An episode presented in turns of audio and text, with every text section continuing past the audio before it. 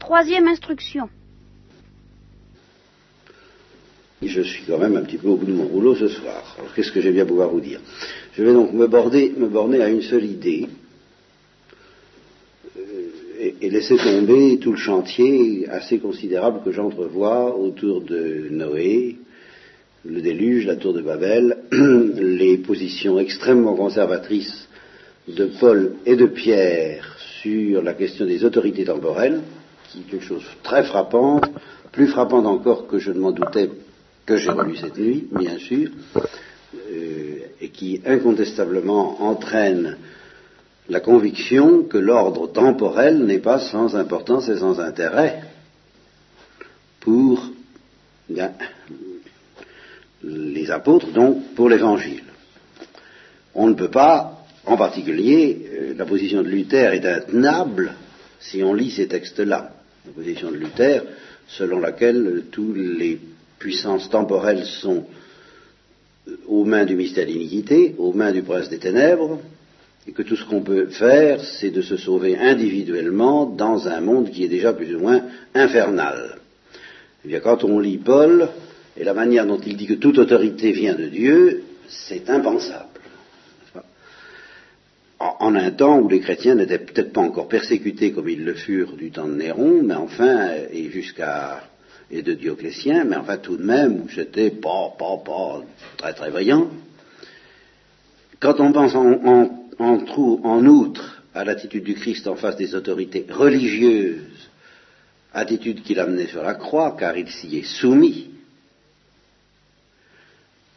il aurait pu prêcher la révolte, il aurait, pu prêcher, enfin, cette espèce de... Il reconnaît, ils sont assis dans la, chair de Moïse, et ils ont l'autorité, et ils ne contestent pas leur autorité, tout en prétendant en avoir une d'un autre ordre.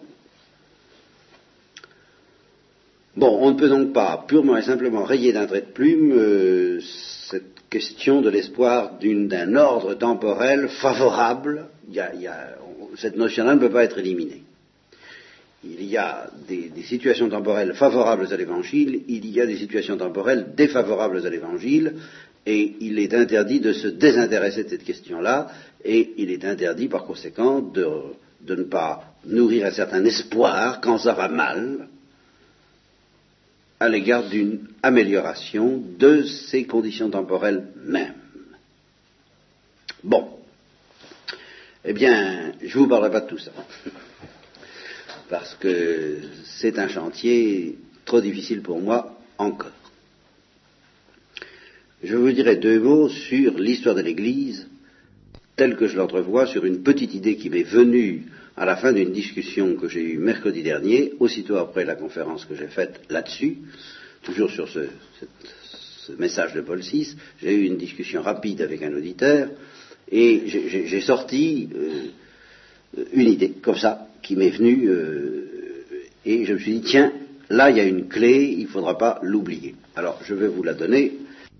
Cette idée porte sur l'évidence d'une division au moins en trois périodes dans l'histoire de l'Église depuis la Pentecôte. Ça, je crois que euh, on ne peut pas le nier. J'ai évoqué ça hier, je crois, ou ce matin, je ne sais plus avec le mot Constantin, n'est-ce pas? La paix de Constantin marque la fin de la première période et la prise de Constantinople marque la fin de la seconde période et le début de la troisième. On peut se demander si une quatrième n'est pas en train de commencer et on peut se demander à quelle date elle aurait commencé. Pour le moment, je ne crois pas qu'on puisse parler d'une quatrième période. Je parlerai d'un paroxysme des caractéristiques de la troisième période. Alors, première période, les chrétiens n'ont pas droit de citer. C'est-à-dire que le ferment chrétien ne modifie pas les institutions, n'atteint pas les gouvernements, euh, ce qui aboutit parfois à des persécutions, euh, parfois à une tolérance, ce qui donne aux chrétiens le souci extrêmement vif de se montrer de bons citoyens, mais de bons citoyens non pas en ce sens qu'ils prétendent soulever la cité par le ferment évangélique. Non, il est certain, surtout quand ils sont persécutés, que leur espérance, c'est bien difficile autrement, euh, est foncièrement éternel.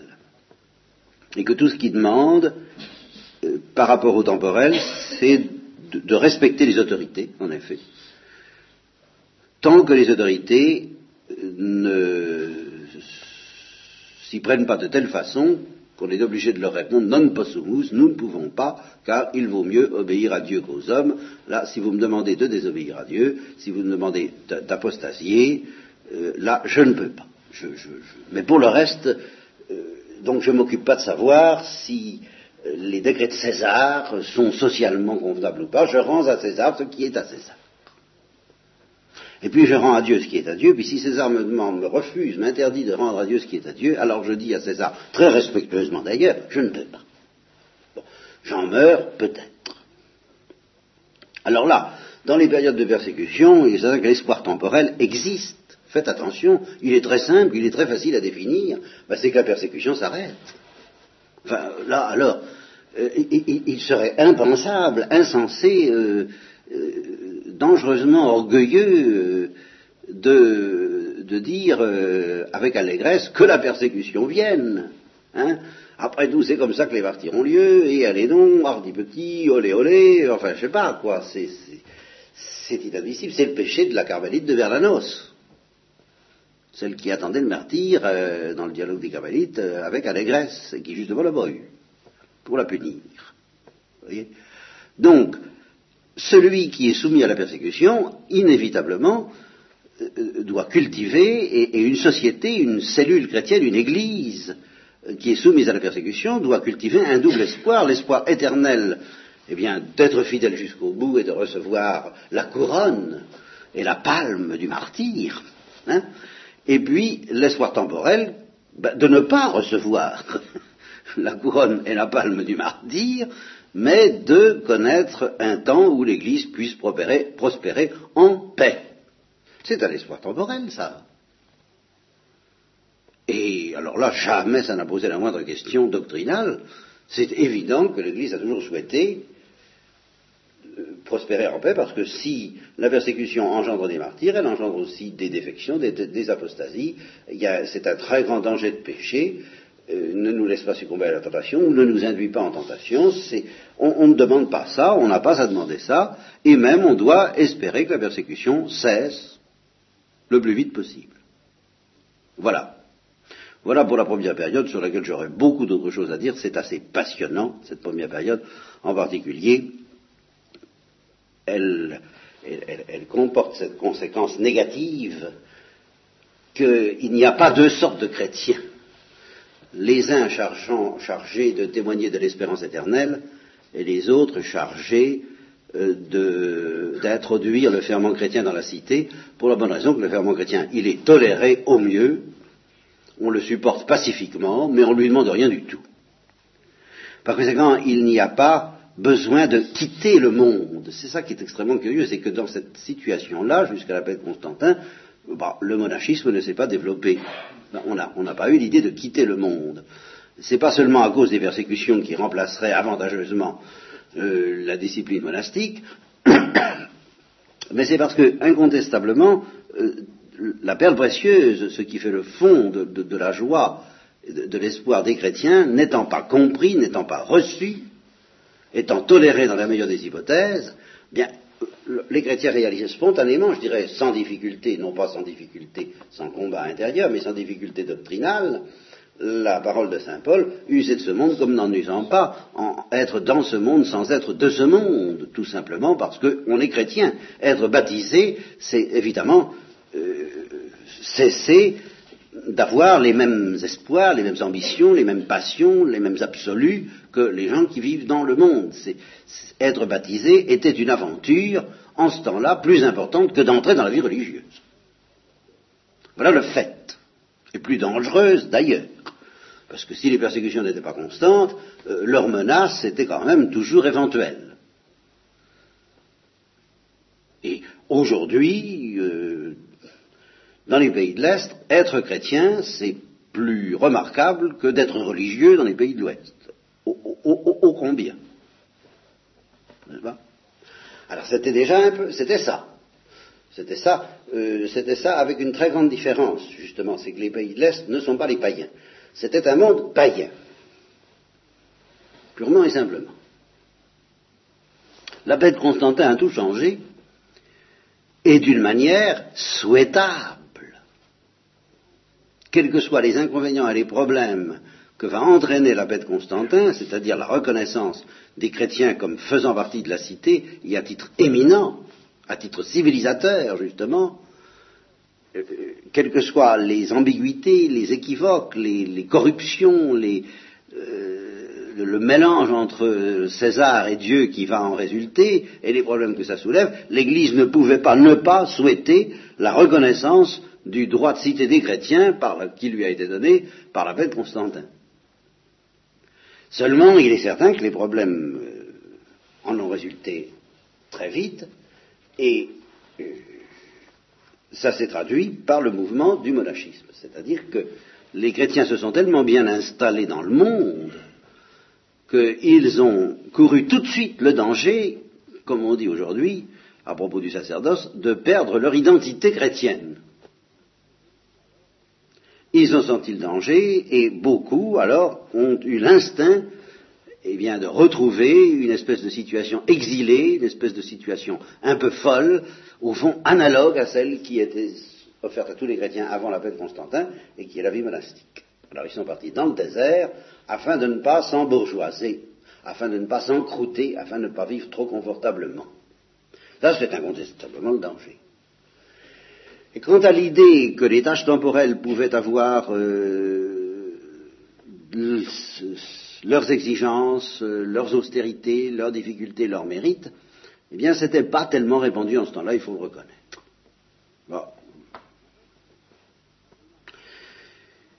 N'empêche que, il en est résulté pendant de longs, pendant plusieurs siècles, ce qu'on peut appeler des institutions chrétiennes.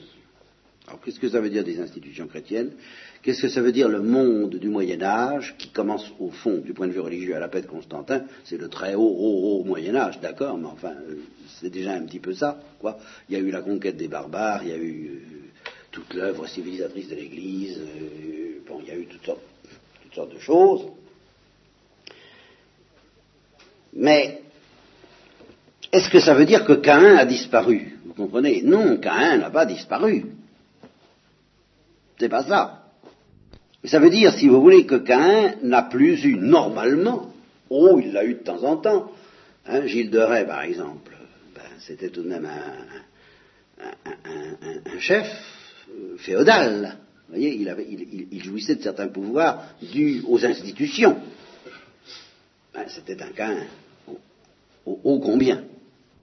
Mais enfin, dans l'ensemble, le pouvoir n'était pas Caïn, les lois n'étaient pas des lois iniques par rapport au christianisme et si elles étaient encore iniques, le ferment chrétien avait tendance à les adoucir. Et c'est là où je n'ai pas le temps ni la force de vous expliquer de quelle manière l'Église a pas fait de révolution, si ce n'est justement par la douceur même, n'est-ce pas? Euh, en, introduisant par exemple le droit d'asile ou le droit de refuge pour ceux qui sont poursuivis dès qu'ils entrent dans une église, vous voyez, c'est toujours par mode d'exception, par mode d'atténuation, par mode de miséricorde, par mode d'adoucissement. Elle n'a pas supprimé euh, tout de suite, les, elle n'a pas dit il ne faut pas qu'il y ait d'esclaves. Elle a dit simplement que les esclaves, que les maîtres n'oublient pas que les esclaves sont leurs frères. Et, alors par là, euh, du dedans, elle a eu tendance à adoucir euh, cette situation dont on peut juger qu'elle est intrinsèquement mauvaise de la distinction entre un maître et un esclave. Bon, je, passe sur tout ça parce que ce n'est pas mon idée de fond.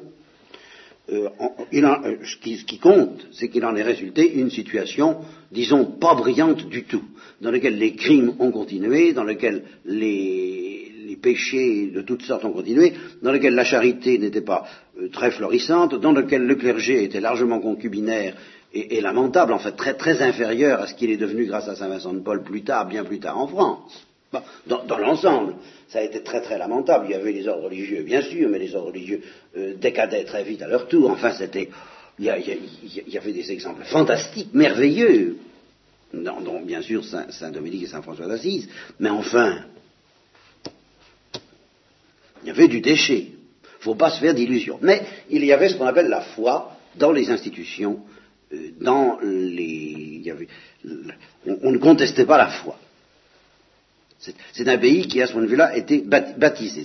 Cette chrétienté méritait de s'appeler baptisée. Évidemment, ça c'était dû au Christ. Il y avait des hérésies. Et il y avait quelquefois des crimes dus aux hérésies. Des crimes dans les deux sens d'ailleurs. Mais attention, un hérétique, euh, c'est quelqu'un qui perd la foi euh, parce qu'il choisit dans le domaine révélé, mais c'est un esprit religieux. Un, hérétique, c'est encore un chrétien, euh, au sens sociologique du mot, au sens de la mentalité. Vous comprenez? C'est pas un, en un mot, ça n'est pas un apostat. Il y a eu Julien l'apostat, d'accord, mais Julien l'apostat, c'est un individu et il a échoué. Alors,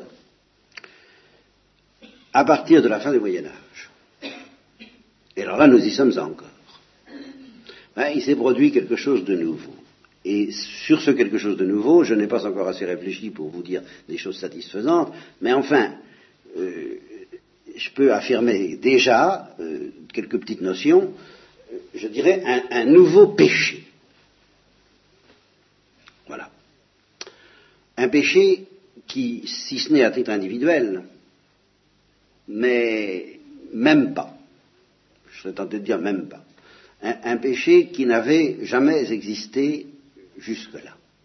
De même que le Christ a apporté quelque chose de nouveau dans la condition humaine qui est la gloire, la possibilité de mourir de gloire, comme je vous l'ai dit hier, eh bien, la fin du Moyen Âge a vu dans la chrétienté la naissance d'un nouveau péché qui n'avait jamais existé jusqu'à présent dans l'histoire du monde. Car dans l'histoire du monde, il y avait des païens qui ne connaissaient pas le Christ.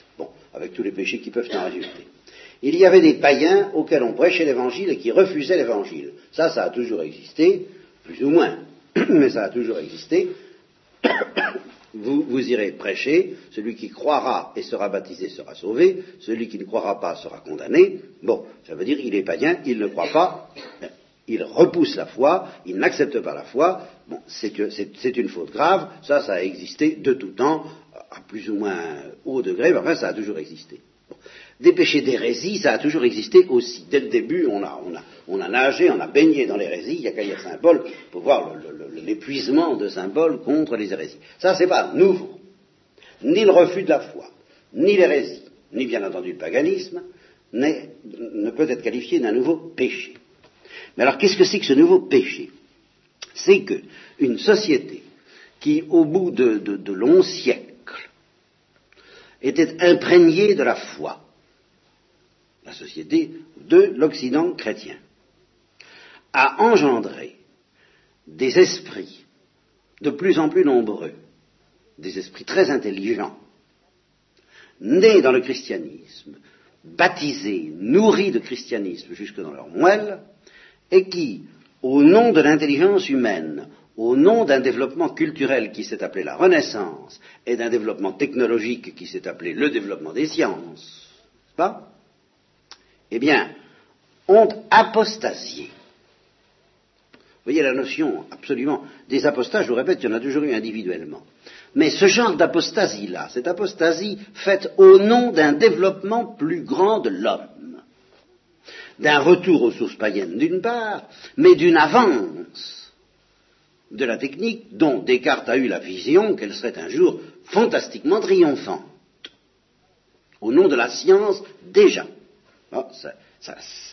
Galilée était chrétien, mais le, ferment qu'il y avait en lui, c'était vraiment d'apporter aux hommes une mentalité nouvelle qui allait secouer les chaînes de l'Église, et de fait, si les chaînes de l'Église étaient lourdes et bêtes à bien des égards, mais au-delà de cela, et nous en avons la preuve aujourd'hui, le démon visait quelque chose d'autre, un nouveau péché beaucoup plus profond, qu'on trouve déjà très très bien avancé chez Montaigne, par exemple.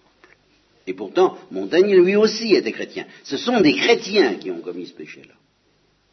Et ce n'est pas un péché d'hérésie, c'est un péché consistant à vider la foi de ce qu'elle signifie du dedans par une sorte d'apostasie qui sauve les apparences chrétiennes, au début et puis qui les sauve de moins en moins. Alors il y a Montaigne, il y a Descartes, il y a Erasme, il y a évidemment les réformateurs qui ont joué un rôle, mais d'hérésie dans cette affaire-là. Ce n'est pas ceux-là que je vise essentiellement. Euh, ce sont tous ceux qui, petit à petit, ont, enfin, ont constitué une sorte d'intelligentsia, une sorte de culture des esprits distingués, aboutissant au XVIIIe siècle, alors là de manière extrêmement nette, au rejet de l'Église et du christianisme. Mais ça a commencé dès la fin du Moyen Âge. Alors ça, c'est un péché nouveau.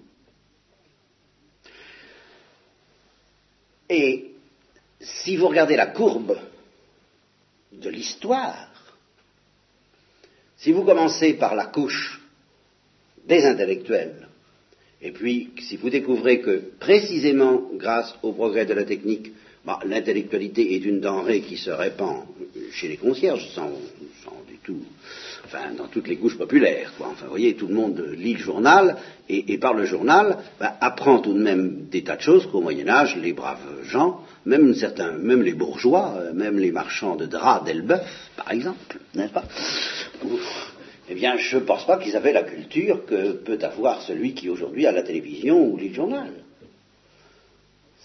il y, a un développement culturel fantastique du peuple, qui en soi d'ailleurs est un bien, que l'Église bénit, en soi, tout, à fait d'accord. Seulement la culture qui a été ainsi répandue est une culture qui, dès le départ, a été soulevée par ce ferment de l'apostasie, exactement comme la culture qui a commencé au moment de la paix de Constantin, est une culture qui, au départ, a été marquée par le ferment chrétien et qui a petit à petit ruiné la culture hellénistique et euh, gréco-romaine, si vous voulez, hein, la culture païenne. Eh ben, cette culture païenne que, Julien l'Apostat, qui était au fond un réactionnaire, a voulu défendre, s'est effondré sous le verment chrétien. Eh bien, la culture chrétienne, qui était celle du Moyen Âge, s'est effondrée sous le ferment d'une culture d'apostasie. J'appelle ça d'apostasie. Là, euh, si donc on regarde les choses en historien, si on, ne fait pas intervenir la foi, l'espérance et la charité, les, droits théologales, qu'est-ce qu'on sera tenté de dire? Eh bien, on sera tenté de dire le christianisme est foutu. Voilà, il faut, voir les choses en face. La, marée est irrésistible.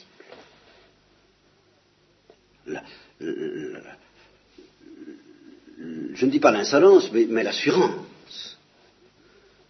de l'incrédulité, mais de, l'incrédulité qui est nouvelle. Ce n'est pas l'incrédulité de quelqu'un qui n'a pas reçu le message du Christ, ni l'incrédulité de quelqu'un qui refuse le message du Christ, c'est l'incrédulité de quelqu'un qui, ayant été baptisé, ayant assimilé, avalé le message du Christ, fabrique pour le rejeter des anticorps d'une espèce nouvelle, qui n'avait jamais existé auparavant. C'est un vaccin antichrétien. Eh bien, on, est en train de fabriquer un vaccin anti-grippe et on sait quelque chose qui ne sortira pas avant septembre. Bien, quand, l'appel de Constantin et le Moyen Âge se sont répandus dans, les sphères démoniaques, on a été très inquiets. Hein. Euh, la tactique du diable de Lewis pourrait être reprise sur ses bases, et on s'est dit, mais on est fichu, le, virus chrétien, le virus trinitaire, comme je l'ai souvent dit, est en train de, faire des ravages, enfin. Alors il faut vite mettre à l'étude un vaccin. Eh oui, mais il ne sortira pas avant le XIVe siècle. Eh ben, tant pis, mais au travail, messieurs, au travail. Alors le vaccin est sorti vers la fin du XIVe siècle, en effet. Il a commencé à sortir à ce moment-là. Et actuellement, ben, nous sommes en pleine période de vaccins antichrétiens. Nous avons affaire à des gens, et c'est ça qui est, neuf, je vous répète, qui n'a jamais existé, à des institutions aussi, car ces gens ont inspiré des institutions, cette culture c'est structuré dans des institutions, qui de soi la démocratie par exemple, mais c'est une excellente chose la démocratie, Aristote n'a rien contre et saint Thomas non plus. Hein. mais euh, la monarchie de Philippe le Bel, dirait Peggy, était déjà une monarchie très inquiétante, parce qu'elle était déjà anti-chrétienne en train d'être vaccinée contre le christianisme. Mais ce n'est pas une affaire de monarchie de démocratie. Quand quand, quand dit la condamnation à mort de Louis XVI, ce n'est pas la condamnation d'un roi par la République, c'est la condamnation d'un descendant de Philippe le Bel par des descendants de Philippe le Bel. Parce que pour lui, tout commence avec Philippe le Bel. Je lui en laisse la responsabilité. Mais, euh, parce que Philippe le Bel, Mais il est certain qu'il y a un, quelque chose qui s'est développé à partir de ce moment-là, euh, un peu partout. Un vaccin, je ne peux pas trouver mieux. Ce, genre de vaccin auquel fait allusion l'Épître aux Hébreux, quand elle dit il est impossible, euh, sauf un drôle de miracle, bien sûr, que ceux qui ont été illuminés et puis qui ont trouvé le moyen de se vacciner contre cette illumination soient de nouveau illuminés. Et là, euh, à regarder donc les choses euh, du dehors, c'est évidemment un immense pessimisme par rapport au christianisme.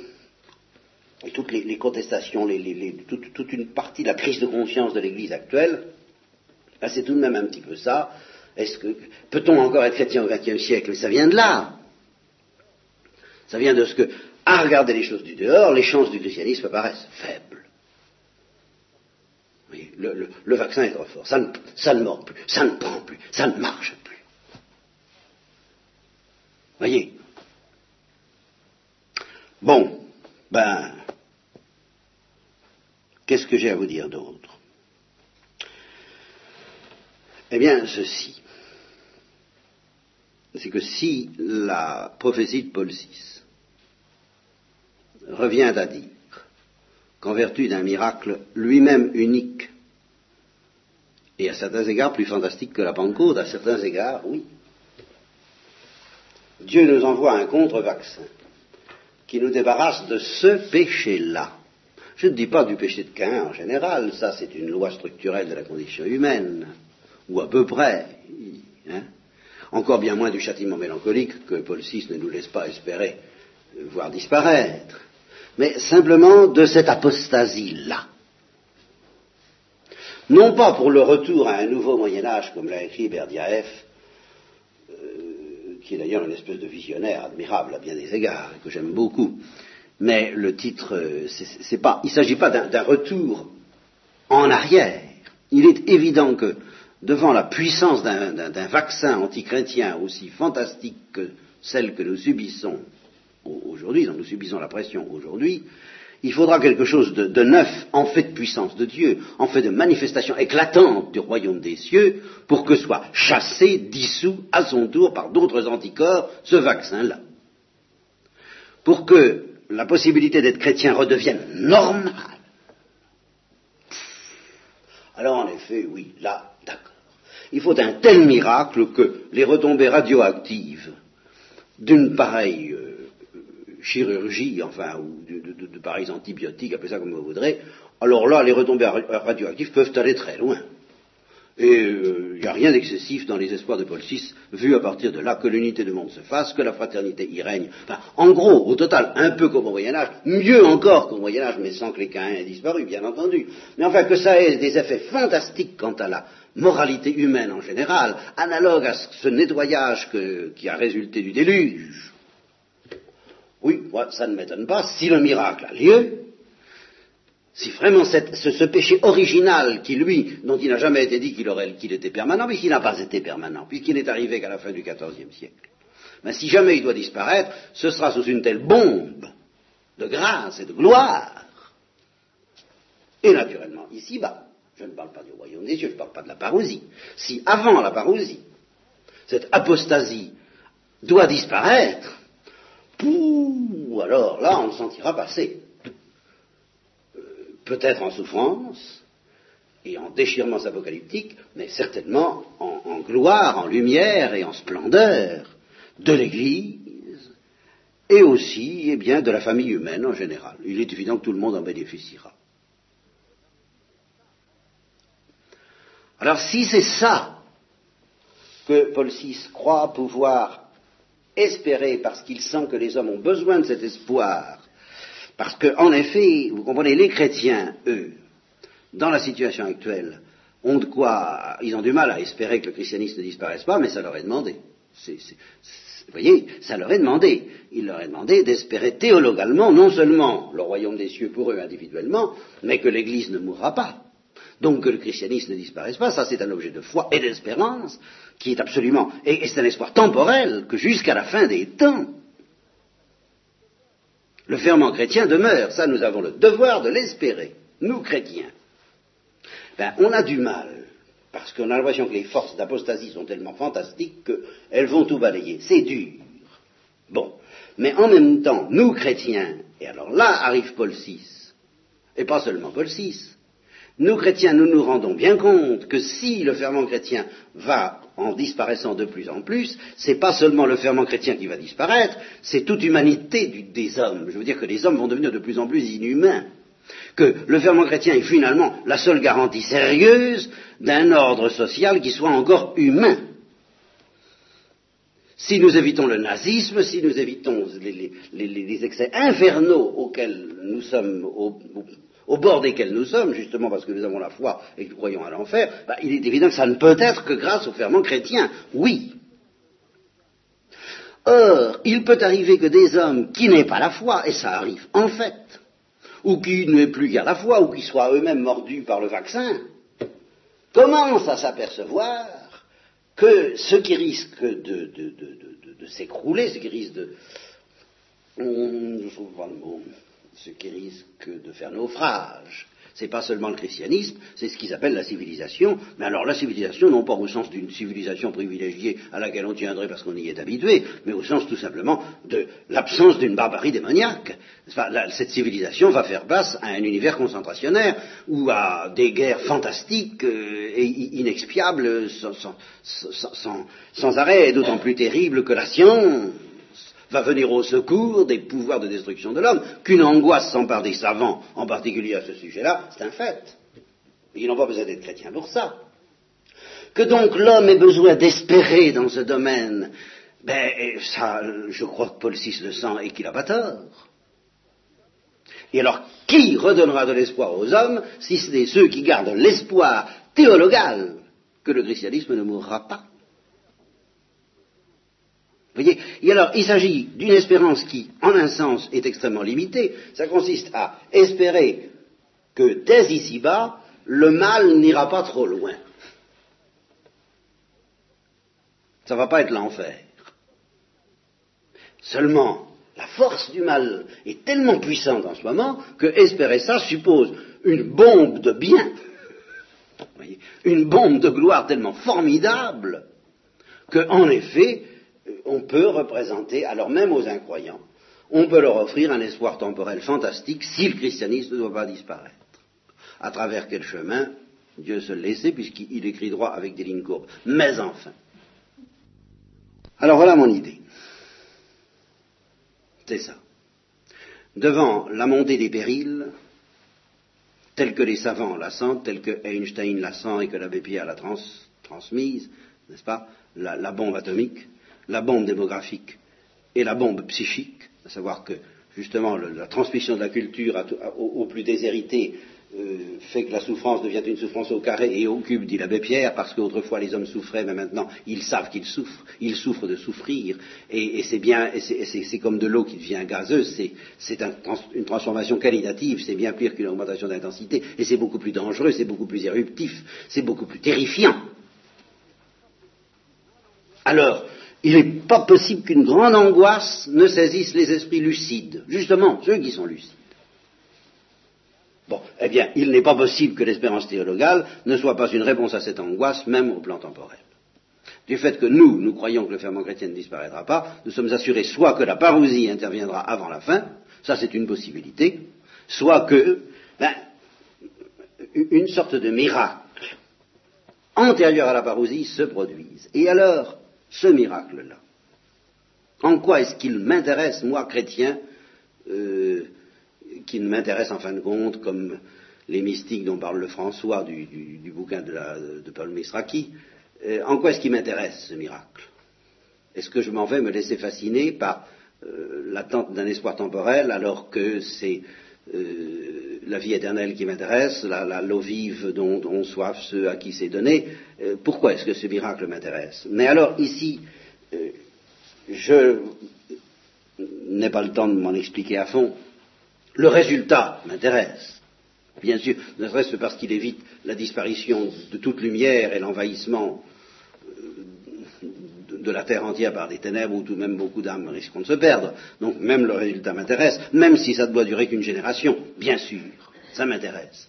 Mais ce qui m'intéresse plus que le résultat, c'est la manière dont il va être obtenu. Pourquoi? Eh bien, je prends l'exemple de l'évangile que nous avons lu ce matin. Ce qui est intéressant dans les miracles du Christ, ce n'est pas le résultat, parce que le résultat reste précaire. Le résultat de tous les miracles du Christ est précaire. Les gens qui ressuscitent euh, remeurent. Ben, c'est précaire. C'est pas très intéressant. Les gens qui guérissent retombent malades, un jour ou l'autre. Bon, et puis il n'y en a pas beaucoup. Et les gens qui, qui le nourrit auront faim euh, plus tard, sans doute. Vous voyez, c'est pas décisif. C'est très précaire les miracles qu'il fait. Mais pourquoi est-ce intéressant? Que Ce sont des signes. Ce sont des signes du monde de la gloire. Ça aide à croire. Ça aide à croire au royaume des cieux. Eh bien, si nous voyons l'apostasie disparaître, eh bien, ça nous aidera à croire au royaume des cieux. Et à ce titre-là, ça m'intéresse. Voilà. Cet espoir temporel m'intéresse parce que ben, même moi, j'y croirais plus facilement au royaume des cieux si jamais je vois ça que je n'ai de facilité à croire en ce moment. Eh bien, en ce moment, j'essaie de croire avec les grâces que Dieu me donne dans la situation où je suis.